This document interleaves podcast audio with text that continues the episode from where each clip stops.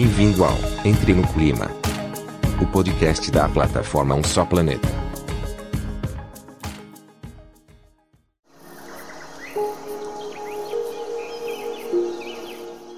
Este episódio faz parte de Um Só Planeta, maior movimento editorial brasileiro para promover práticas sustentáveis, em parceria com Ambipar, Braskem, Endi e Natura.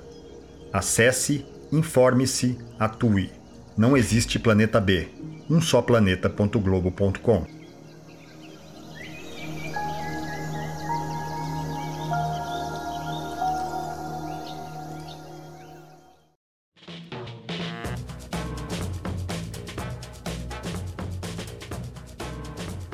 Olá, sejam bem-vindos ao Entre no Clima, o podcast do projeto Um Só Planeta. Por aqui nós ouvimos vozes de variadas áreas com um tema em comum, a sustentabilidade. Eu sou Guilherme Justino, repórter do Um Só Planeta. E no episódio de hoje, nosso convidado é Marcelo Lima, sócio da SK Tarpon, um ecossistema com gestoras de recursos interdependentes. Ele está à frente da 10B, a gestora que lidera os investimentos em agronegócio no Brasil, e acaba de lançar a plataforma Rumina, que fornece soluções digitais para a pecuária do país. Nessa entrevista, ele comenta que implementar práticas agrícolas mais eficientes e sustentáveis está se tornando mais importante do que nunca. Marcelo sustenta que o Brasil tem capacidade de liderar a inovação voltada à sustentabilidade no setor de alimentação. E também destaca que o país pode se tornar mais do que um grande exportador para realmente brigar pela liderança na área. Então vem com a gente conferir essa conversa.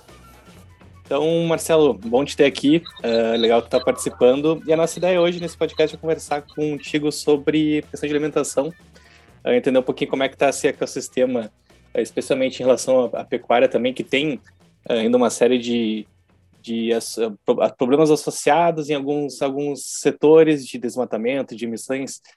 mas a gente quer falar do, do que está vindo de bom, assim, do, do avanço nesse sentido, né? Então, eu queria começar te perguntando Uh, como é que está esse ecossistema em relação uh, às soluções para alimentação uh, voltada a práticas sustentáveis? Né? Tu poderia destacar para a gente nesse sentido? Não, obrigado, Guilherme. Obrigado pelo convite. Parabéns pela iniciativa de vocês. É, o Só Planeta talvez aí o maior movimento editorial no Brasil é, conectado nesse tema tão relevante para o Brasil e para o mundo, né? É, que é a sustentabilidade. E eu acredito muito que é justamente através do, de um bom diálogo que a gente vai conseguir é, fazer essa agenda acelerar.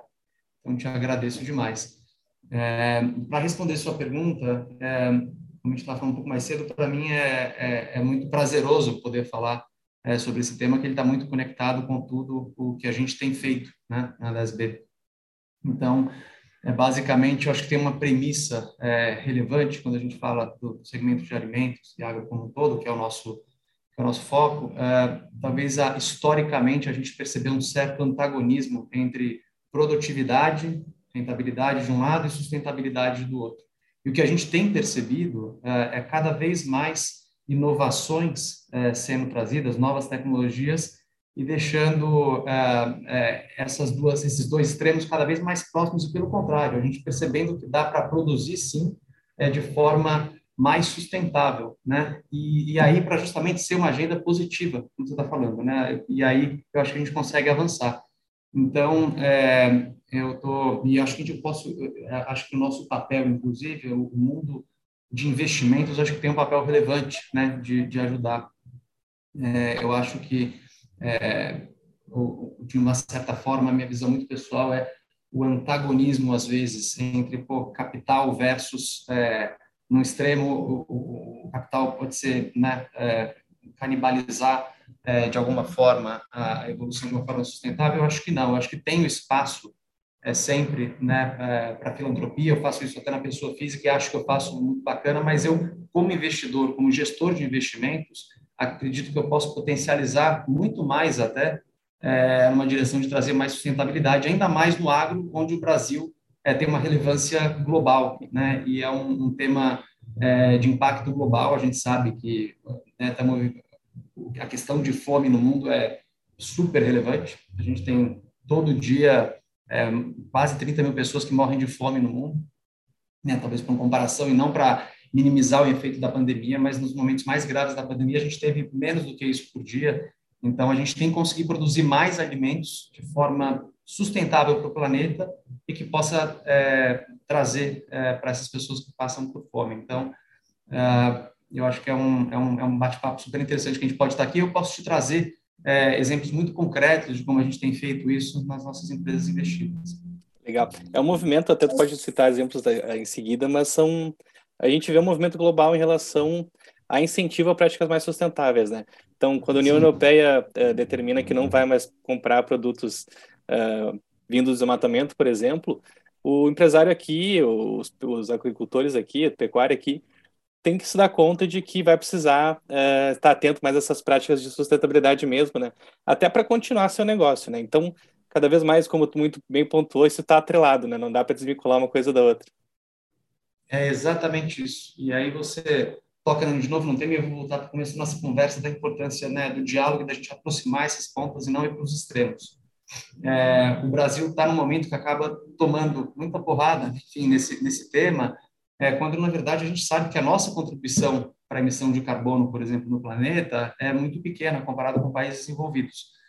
E é, talvez uma abordagem de polarização é, mais recente possa ter nos colocado numa situação ainda pior, é, quando na verdade a gente e a gente tem, a gente tem o nosso telhado de vidro, a gente tem o desmatamento ilegal que a gente precisa é, trabalhar, é, mas quando a gente polariza, é, de certa forma volta essa essa discussão para um lado negativo, para voltar no seu ponto inicial, vem menos capital para o Brasil que apoia nesse sentido sustentabilidade, a gente acaba cuidando menos ainda do desmatamento ilegal, que começa a piorar e a, a coisa desanda para o lado negativo.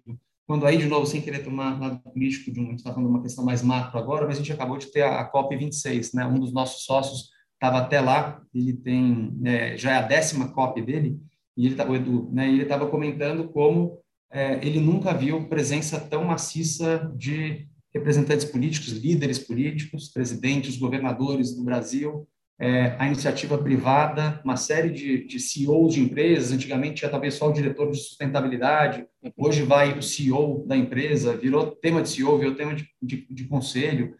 Então, acho que essa consciência, e através de diálogo, a gente tem, né, então, o nosso atual ministro, é, o Joaquim, com, aparecendo bem menos, vamos dizer, né, é, polarizando bem menos, é, teve uma atuação para quem teve lá até muito mais importante. O Brasil foi, como tem que ser, protagonista nesse tema do clima. A gente é potência água, mas a gente também é potência ambiental.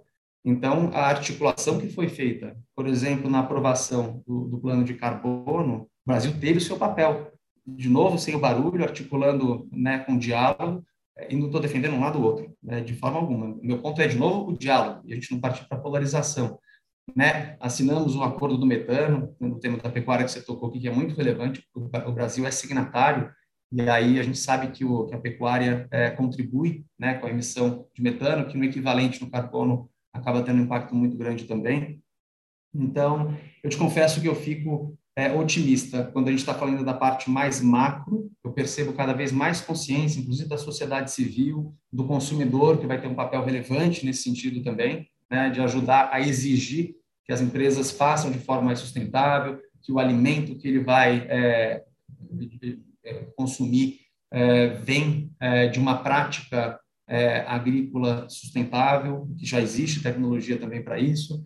Ah, então, é, e aí quando eu vejo também as coisas com a gente acontecendo, como de fato tem exemplos concretos, eu fico animado, apesar de o tema ser muito urgente e muito grave.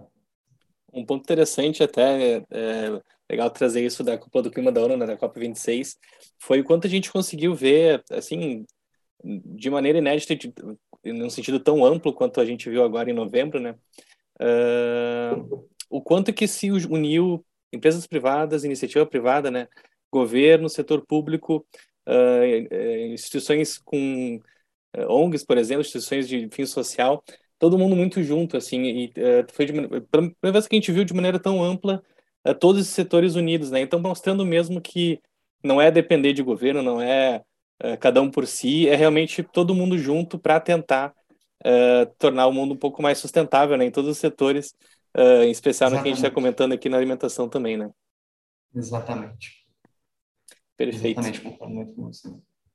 E, bom, outro, outro assunto que a gente tem visto é, com bastante frequência, e são três letrinhas que a gente está vendo cada vez mais aí no dia a dia, é SG, né? É uma prática que, assim, esse ano, especialmente com a pandemia no passado, começou a aumentar, e esse ano a gente vê, assim, ó, diariamente essa sigla aparecendo, é, ela tem, tomou uma relevância muito grande para as empresas, né? É, então, eu queria ver contigo agora um pouquinho desse, dessa importância desses pilares, né? É, claro que a SG não é só questão ambiental, tem questão de social, governança também, mas o quanto que a gente tem visto isso aumentar, né? O quanto que isso está também tendo uma relevância aí no dia a dia das empresas, mais do que só para entrar no, no, no, bonde, assim, né? Realmente para fazer uma diferença na própria prática das, das empresas hoje em dia, que é uma necessidade, né? Não, ótimo ponto, Guilherme. E aí, né, olhando com base até na, na nossa experiência aqui, talvez esse é um tema que no passado a gente também via é, muito mais como nicho, investimento de impacto, né, que já existe até há muito tempo e a consciência crescendo, acho que principalmente na Europa, nos Estados Unidos, vindo para cá também. É, eu vou te falar que é, acho que a pandemia até acelerou muito essa agenda, né? O fato da, da lógica de investimento com a consciência, né, no ESG, no ESG, é, eu acho que ele está virando mainstream ao ponto de não vai ter mais investimento que não tenha essa consciência. É de novo a convergência, não um extremo outro, ou é o capitalismo retorno, ou é impacto, ou é até filantropia no outro extremo. Não? União, né? É, cada vez mais o consumidor vai exigir isso, porque, como você comentou bem, né, essa consciência vai aumentando, a sociedade civil. Então, investimentos que estejam alinhados com essas boas práticas tendem a dar mais retorno, que potencializa ainda mais esse ciclo é, virtuoso. É, então a gente, né, por exemplo, a, nunca, eu te diria, a gente nunca é, é, se classificou de uma maneira mais formal como uma, gestora de impacto, mas tudo que a gente sempre fez sempre teve muito é, propósito para né, trazer uma história mais passada é, nossa de, de Tarco, por exemplo, a Ômega, né, um investimento que a gente fundou lá em 2006 é, no momento em que energia renovável era muito mais cara do que a, a energia é, de, de, fontes fósseis e, e, mais poluentes, que emitem carbono. Ah, ao longo do tempo, a gente foi, né, a gente já está há muitos anos investindo nisso. Hoje, a energia eólica, solar, as PCHs, elas são mais eficientes. Ela é produzida de forma, como ela ganhou escala, hoje é mais barato produzir esse tipo de energia do que ah, ah, as energias de, de, fontes fósseis. Então, ah, eu acho que o caminho é, é, é um, e tem sido um bom investimento para a gente ao mesmo tempo. Então, o caminho de investir com essa consciência, e aí no tema do E aqui, já que a gente está falando, né, é, é, o, é o, é o tema da nossa conversa aqui, é, pensando na 10B especificamente, é, vai além, não é que a gente tem, e eu apoio muito, eu espero que todos os gestores né, de bolsa, é, outros investidores de mercados líquidos também, é, se preocupem na hora de analisar o investimento, além de olhar se é um bom mercado, se tem crescimento, se tem boas margens, uma boa gestão, qual o impacto que ele tem né, no ambiente, na sociedade, e olhar para a governança de uma forma muito concreta, com regras que a gente já tem hoje. O nosso vai além, a gente investe, né, a gente, por perfil, investe em menos coisas, a gente é muito hands-on, se envolve muito. É, o, o nosso é a premissa, então a gente vai investir em negócios que nos permitam produzir alimentos de forma mais sustentável para o meio ambiente. Então, é, é, é, o único tema que a gente pensa, a gente está muito vinculado é, à questão do E, principalmente, é um E, é, letra maiúscula mesmo, a gente, a gente só pensa nisso. Perfeito. É importante destacar que SG, às vezes as pessoas ainda pensam como filantropia, né? Não. Pode até ser, mas não, não é, não são sinônimos. A SG também é investimento, também faz parte uh, do mercado e também tem que estar atento a isso dessa forma, né? Não é só é, um investimento, um investimento não, mas uma ação de filantropia. Realmente um investimento pode uhum. ser, né?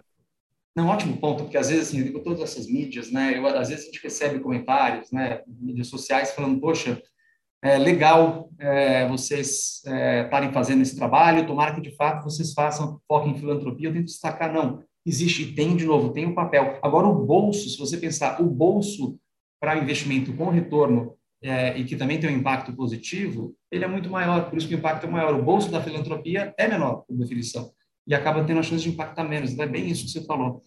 É, por isso que eu acredito muito que a tendência é SG virar a regra, e não mais um tema que está sendo debatido. Não vai ter investimento que não seja é, com a preocupação muito clara é, com, esse, com SG. cada vez mais uma necessidade, né? E seguindo nesse Exato. assunto de ESG que a gente vê ganhando muita importância, uh, queria hum. te questionar a respeito do como que isso faz uh, presença assim no dia a dia. Uh, até pode citar exemplos também, como já trouxe alguns aqui, na distribuição de alimentos, assim, como, como que isso se encaixa nos princípios, por exemplo, de startups aí, de empresas que estão envolvidas nessa questão, onde é que está o ESG na distribuição de alimentos? Tá, distribuição, produção em geral. Acho, e, isso, isso. É, então, eu acho que vamos começar assim, né? A gente tem que começar acho, sempre do, do consumidor. E aí até esse aqui, consumidor, sociedade civil, meio se mistura porque todo mundo consome alimento. Esse é um dos mercados que não tem, todos nós somos consumidores também, né?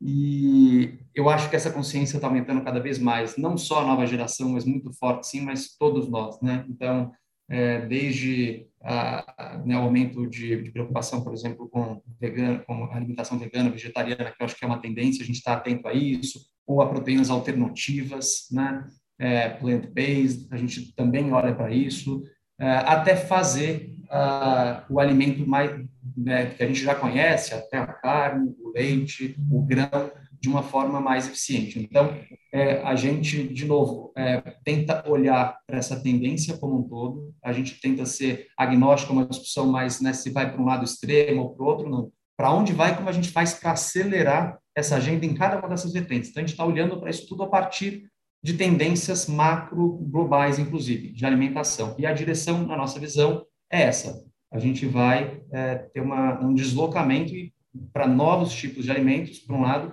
e além disso, o que a gente já produz tem que ser de forma mais eficiente, é, ou seja, para trazer até custo, para resolver também a questão ali que vai mais no S, né, de, de fome, a gente precisa conseguir produzir alimento e, e caminha para isso, é, tanto essas novas tecnologias como alimentos mais tradicionais, a gente conseguir produzir mais com menos significa, por um lado, trazer rentabilidade para o produtor, por outro lado, trazer preços mais competitivos para o consumidor. Então, tudo isso para mim se encaixa dessa forma. É, então, a gente tenta olhar de uma forma bem ampla para esse aspecto. É, você comentou no começo da conversa, por exemplo, é, sobre pecuária. Então, a gente tem, é, a gente até anunciou recentemente, a consolidação de uma plataforma de tecnologia, de soluções voltadas é, para a pecuária. Né? Então, a, a gente hoje, através da nossa plataforma, é, por exemplo, é, passa lá 10% do, do leite é, produzido no Brasil. Né? A gente tem uma, uma ferramenta é, de, de gestão, né, que uh, a gente consegue entender os dados de, de uma série de fazendas e ajudá-los com mais produtividade é, a, a, produzir mais, que é bem o que a gente está falando. Então, vou te dar um exemplo aí falando de corte. Né? O nosso rebanho é, no Brasil bovino, ele é de aproximadamente 250 milhões de cabeças. O rebanho americano, de aproximadamente 100 milhões de cabeças. E a produção americana é 20% maior do que a nossa. Isso é, de novo, produtividade, tecnologia, e a gente já tem soluções que ajudam o nosso produtor a fazer isso de forma mais eficiente. E vai além. Né? Então, vou te dar um exemplo de uma outra solução que está conectada lá na Rumira. Lá a gente tem o sistema de gestão, a gente tem para leite, para corte, tem a Rumi Cash, é, que é voltada para financiar, tem a Volutec, que é o IoT no tanque de leite, para entender a, quantidade, a qualidade, a quantidade de leite, tudo isso conectado com a base de inteligência artificial. Né? Aí tem uma solução, por exemplo, que a gente está levando o laboratório para dentro da fazenda de leite, uma solução que se chama on-farm, né? dentro da fazenda. Então, tradicionalmente, uma a doença mais grave é, na vaca é, leiteira chama mastite, que é um problema no, no teto da vaca. É, com incidência de quase 50% em algumas regiões e muitas vezes resulta, inclusive, na morte do animal. Como historicamente foi cuidado isso? antibiótico. Então, ela começou a perceber, a mastite ficou clínica, ele percebeu o inchaço, ele tacava antibiótico no produtor.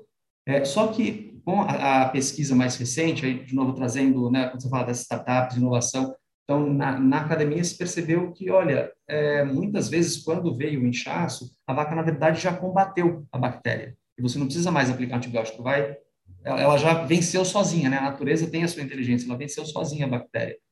E aí, ao levar o laboratório para dentro da fazenda, ele conseguir, então, o que ele faz? Ele coleta o leite na hora, ele percebe que teve inchaço, ele coloca num, num, num meio de cultura, é, deixa é, numa estufa, que é o mini laboratório que a gente leva até a fazenda, Aí, depois de 24 horas, ele tira uma foto no celular dele, isso sobe com uma lógica de inteligência artificial, dependendo da coloração, ele vai dizer, ainda tem bactéria ou não tem? Se tiver, você tem que aplicar tal antibiótico. O que, que já aconteceu nesse ano? A gente está evitando, esse ano, o descarte de 7 milhões de litros de leite por causa dessa tecnologia. Porque quando ele aplica o antibiótico, ele não pode vender o leite dele, ele está é, contaminado. Além disso, ele tem que segregar a vaca pensando de novo em bem-estar animal. A vaca teve a dose de antibiótico ali, que, aliás, ele também economizou nesse sentido, que ele não aplicou antibiótico, a gente reduziu em 40% nos nossos clientes a utilização de antibiótico. Então, pensando também em bem-estar animal, né, a vaca não teve a aplicação do antibiótico, ele produziu mais leite, a gente ajudou, né, de novo, ao longo do tempo, eu acho que são uma série de passos pequenos que a gente vai dando em cada uma dessas direções, uh, mas para ajudar a produzir mais alimento, é um exemplo muito concreto, impactando menos o meio ambiente, pensando no bem-estar animal é, e, e, gerando rentabilidade, o que permite que mais e mais, por isso que esses negócios estão crescendo muito. Né? E com todo esse dado, a gente consegue ajudar de novo é, na gestão é, desses negócios de forma a fazer de uma forma mais eficiente, é, inclusive para o meio ambiente. É, a tecnologia sendo usada aí a favor desse processo de não, te digo a tecnologia sendo usada a favor desse do produtor desse processo todo de, de alimentação que é fundamental para todos nós, né? E eu queria agora uhum. te perguntar uh, também em relação a como é que está o cenário brasileiro, né? Comparando, pensando aí no panorama global, uh, como que está o Brasil? Assim, a gente está uh, eh, avançado nesse sentido de soluções, até baseadas em tecnologia, né? Voltadas à sustentabilidade. Estamos um pouco atrás ainda, estamos liderando. Como é que está a situação brasileira na tua percepção? Joia. Eu acho que eu vou, eu vou te trazer dois exemplos concretos aqui também para ajudar nessa direção. Né? A gente sabe que a gente tem, é, de novo, uma força muito grande global. A agenda agroambiental são agendas do Brasil de relevância global. E a gente tem uma outra característica no nosso agro, que é um agro tropical. Então, acaba que aqui, por exemplo, tem mais pragas e doenças, comparado com a agricultura tropical. Né? É, o, quando a gente tem mais doenças, a gente precisa, por exemplo, é, tradicionalmente se trabalha isso com químico. Então você acaba jogando cada vez mais químicos para combater aquela praga. Só que a natureza vai desenvolvendo, a gente está vendo de novo na questão da pandemia, né? Ela vai se desenvolvendo, desenvolvendo resistência em relação a esses químicos e cada vez você tem que aplicar mais. Isso é ruim é, para a saúde de quem aplica, isso é ruim para a saúde do solo, isso é ruim para a saúde do planeta e de quem vai se alimentar desse desse alimento no futuro, né? É, a gente já tem soluções, pensando de novo, usando a própria natureza, de evitar ou de complementar muitas vezes, mas está tá acontecendo uma substituição, ao invés de usar o químico, você usar a própria natureza para combater aquela praga. Essa história começa com o orgânico. Né? Então, quando a gente quer consumir um, um tomate orgânico, também tem a praga. Aí a gente avançou no que se chama bioinsumos, né? ou seja, são soluções biológicas para aquela praga. Então, se tem uma, um fungo, uma bactéria que faz que ataca o tomate, já tem na natureza o predador daquele fungo, e que não faz mal para o tomate nem para a nossa saúde. Isso foi crescendo ao longo do tempo. Hoje já está virando, é, a gente já tem evidências de, de, de, eficiência de biológicos também nas grandes culturas. Então, também na soja, na cana. E, a, e, e a, a, esse mercado tá, hoje representa algo como 2% né, do total de, de, de químicos, e numa crescente muito grande. O que acontece? Então, a adoção, ela começou pelo produtor, começou a usar isso porque ele falou, olha, de fato dá resultado. Né? E que é, e de novo, a questão do, do de como a rentabilidade pode retroalimentar isso. Então, a adoção hoje acontece basicamente por isso. O que a gente está percebendo é que aquele produtor que já usa há três, quatro safras, o solo dele está ganhando vida.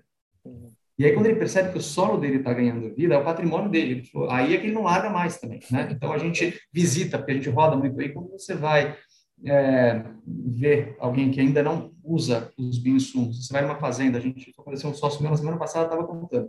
Você né, chega no solo e, e quase que solta a, um, um, um pau assim, né, ele afunda de forma super leve, você, quando pega o solo, você vê que tem vida. Então, ah, isso faz o quê? Com que o produtor vai cada vez consumir ainda mais. Isso é só, né, isso, alguns poucos estão percebendo. Eu acho que tem a terceira onda, de novo, que é quando nós, como consumidores, falamos, eu não quero consumir algo que usou o químico lá no começo do processo como um todo. E a gente vai tendo tecnologia para rastrear isso desde o começo e, e, e, e, o consumidor até pagaria mais por isso. Por que, que eu estou usando exemplo quando você pergunta de Brasil? A gente tem aqui o potencial de ser é, líder global nesse sentido. Né? A gente passar de ser um exportador de commodity é, para ser aquele que está liderando essa agenda, porque é um mercado novo global, mesmo tem na Europa também, se vê nos Estados Unidos, mas são empresas todas ainda muito pequenas. Como a gente tem um desafio maior, como aqui é, na agricultura tropical tem mais desafio, se a gente é, crescer aqui, a gente vira protagonista de, de, de, exportar não só commodity, mas exportar sustentabilidade. Né? Então, aqui é uma agenda que a gente está avançando bastante. Tem outras onde tá, a gente está um pouco mais atrás, talvez, para usar um outro exemplo. Né? A gente, quando pensa também em sustentabilidade é, é, e, e, alimentação, acho que é muito é um dos grandes problemas é desperdício. Né? Desperdício ao longo da cadeia, quando você tem distribuição, isso acontece em várias partes da cadeia. Uma delas, por exemplo, logo no começo, na produção de alimentos é, no campo, em grãos. Né?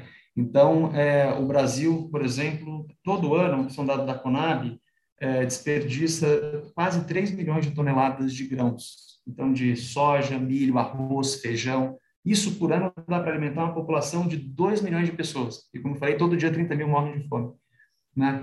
Uh, se a gente consegue, por que, que tem essa diferença toda? A gente, hoje, nas fazendas no Brasil, 15% delas tem silo, armazenagem, né? Enquanto nos Estados Unidos, 65% das fazendas têm já silo, armazenagem. No Canadá chega a 80% essa penetração. Mesmo na Argentina é 40%. Então aqui eu acho que a gente está atrás, né? E aí uma outra é, investida nossa, então no, no, primeiro tema dos bioinsumos é a Agrivale, né, que é uma das nossas investidas. Aqui eu estou falando da Kepler Weber, que é a maior empresa não só do Brasil, mas da América Latina de armazenagem. Então é uma empresa que a gente vem investindo muito aqui também para crescer e para levar essa, essa é, né, capacidade de armazenagem para dentro da fazenda também e no agro como um todo também, cooperativas. É, o, tem um elemento adicional quando a gente pensa em tecnologia, que é assim, além desse desperdício, tem um outro elemento de desperdício que a gente já tem hoje tecnologia para controlar a qualidade desse grão dentro do silo, né, o tal do IoT, tem é, tecnologia que você faz de forma automática, né, automação desses silos. Então, uh, o ideal para que a gente tenha a máxima produtividade desse grão, por exemplo, pensando na soja, que a soja esteja lá com uma umidade por volta de 13%. Né? É, cada 1% é, de variação é, diminui muito a produtividade. A evidência é que a trading company, por exemplo, quando vai comprar aquele grão, ela aplica um desconto. É, e esse desconto seja, chega a 4,5, 5 bilhões de reais por ano, que, de novo, você, você pega esses parâmetros, aí já é, é, é o dobro da população podendo ser alimentada e tem tecnologia para controlar a ventilação, a temperatura, para que a umidade fique e a qualidade daquele grão se preserve. Então, são exemplos, né, de novo, de levar tecnologia, é, gestão para o campo para evitar desperdício e quando a gente consegue produzir mais com menos, é, tem uma lógica também de reduzir custo e fazer de forma mais eficiente para o meio ambiente. Então, acho que são exemplos. Esse, esse acho que a gente está atrás. Aqui acho que o Brasil tem uma oportunidade muito grande. Acho que esse é o nosso papel lá na Kepler, é, de, de avançar nessa agenda e levar uh, essa tecnologia de armazenagem para o campo. É legal perceber o quanto que um tema recorrente dessa nossa conversa foi essa união entre tecnologia, sustentabilidade e consumo para o benefício do consumidor, do produtor também, né? Então fica é. muito claro o quanto que essa essa roda assim beneficia a todos, o quanto que é importante, né? Estar uh, tá atento aí a realmente ter, ter, práticas mais sustentáveis, até, de, até em relação à sustentabilidade financeira, né? É importante para todo mundo estar tá atento a isso, porque é o novo rumo do mercado também, né? Esse é o caminho, Guilherme, e por isso que eu volto a, a elogiar a iniciativa de vocês, que eu acho muito que é através é, do diálogo e da conscientização, de todos, né? Em cada um do seu papel, seja como consumidor, seja como é, parte de algum negócio, é, é de é, trazer clareza, porque na medida que a gente polariza, vai ficar assim, não, então é ou a rentabilidade ou a sustentabilidade, é ou o capital, né, ou é, o, o, o, Brasil tem um papel e tem uma oportunidade aqui, se levar essa agenda de uma forma positiva, de avançar, além de ser uma potência agro, de ser uma potência ambiental também. Já tem, a gente tem evidências, por isso que eu falo com certo entusiasmo, que eu estou vendo acontecer. Tem evidências que dá para fazer isso de uma forma super sustentável. Maravilha, Marcelo. É, essa seria uma última pergunta para ti, mas queria te agradecer bastante pela participação. É muito bom ter essa noção do quanto que o mercado está ligado nisso, assim, nessa questão de sustentabilidade, de ESG, uh, e o quanto que a gente vai cada vez mais ver isso presente também, né? Obrigado de novo pela oportunidade, parabéns pelo trabalho que vocês têm feito.